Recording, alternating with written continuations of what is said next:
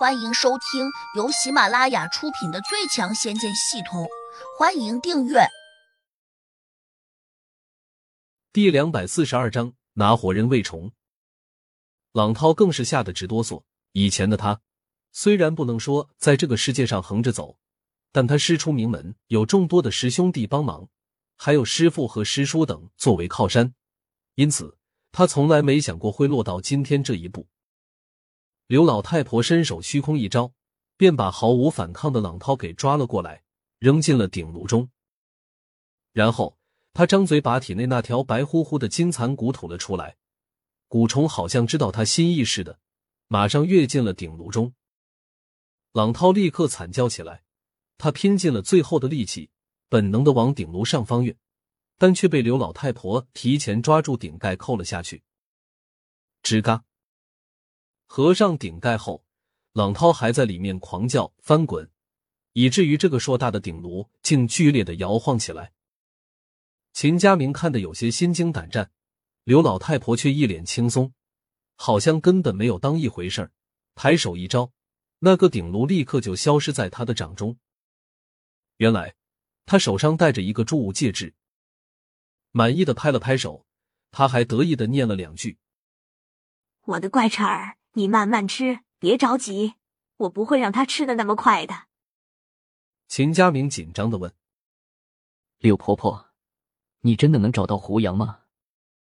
他只想让刘老太婆尽快找到胡杨，杀了他，然后把他送走。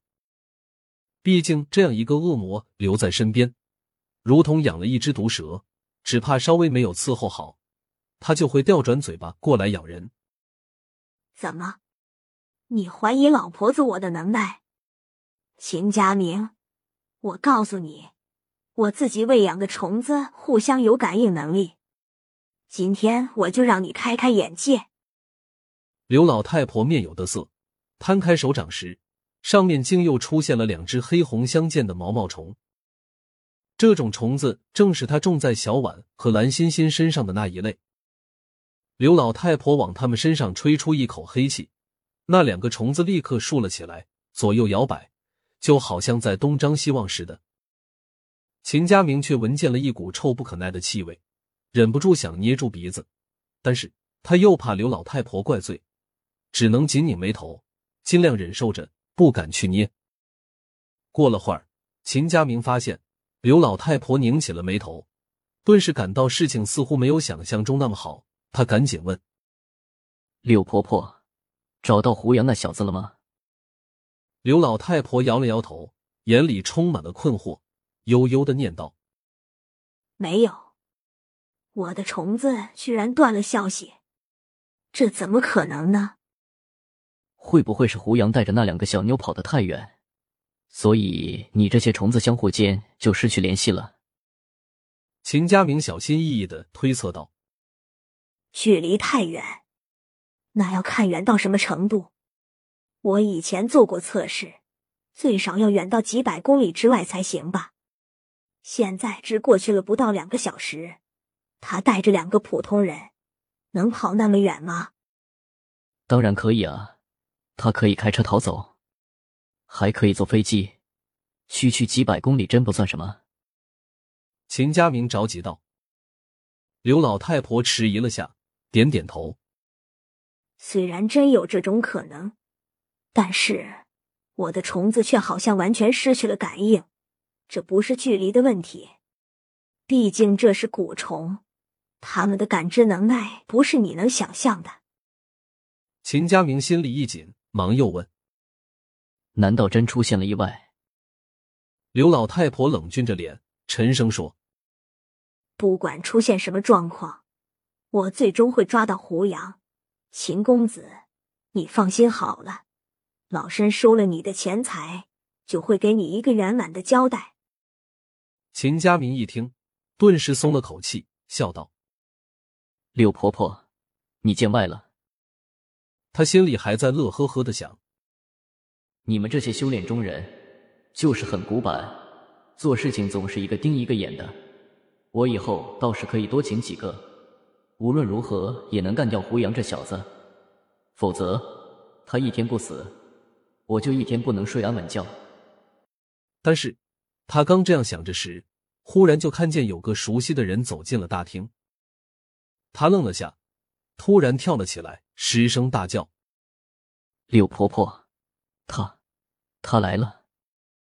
刘老太婆本来在思考她那些虫子的问题，压根没注意到周围传来了异样的气息。等到他听见秦家明大叫时，三根银针早已经扎向了他的后脑勺、背心窝和后腰。因为他是背对着来人的，因此这三根飞得又急又突然的银针。让他突然有种猝不及防的感觉。对于一个修炼有成的古真人来说，这简直就是一种耻辱。等到他再想躲闪时，竟已经来不及了，只能奋力转头，躲开了射向他后脑勺的银针，而另两根银针迅速扎穿了他的衣服，透进了他的背心和后腰。不过，他终究是个古真人，瞬间便放出了防护罡气。虽然这时放出的防护不及平时的二分之一，但还是阻止了那两根银针的深入。微微有一点刺痛，这就是古真人当时的感觉。那两根针仅仅刺破了他的肌肤，并没有给他带来严重的伤害。他赫然转身，冷冷的看着慢悠悠走过来的胡杨，心里有些震惊：这小子怎么还敢回来？还有一点。难道他没有走远，而是一直躲在这栋大楼里面？可为什么自己的蛊虫感应不到他们？脑中瞬间闪过了几个困惑的问题，他嘴里却冷漠的问：“你不是逃走了吗？怎么又回来了？”胡杨微微一笑：“我要是走了，你会不会一直找我？”“当然会，哪怕你逃到了天涯海角。”我掘地三尺，也会把你挖出来。刘老太婆咬牙切齿道：“既然你这么迫切的要找到我，那我就回来成全你了。”刘老太，今天我们就在这里把恩怨结了吧。胡杨收住笑容，淡淡道：“哼，我不会再让你跑掉的。”刘老太婆早已经运功把插在背心和后腰的银针给逼了出去，跟着。她取出了一个黑色的药罐子，用力摇晃了两下。这是一个封闭的很好的药罐子，它晃动着的时候，里面传来了咕噜咕噜的响声，也不知道里面装着什么东西。但他既然敢拿这个罐子当武器使用，说明这东西就不普通。本集已播讲完毕，请订阅专辑，下集精彩继续。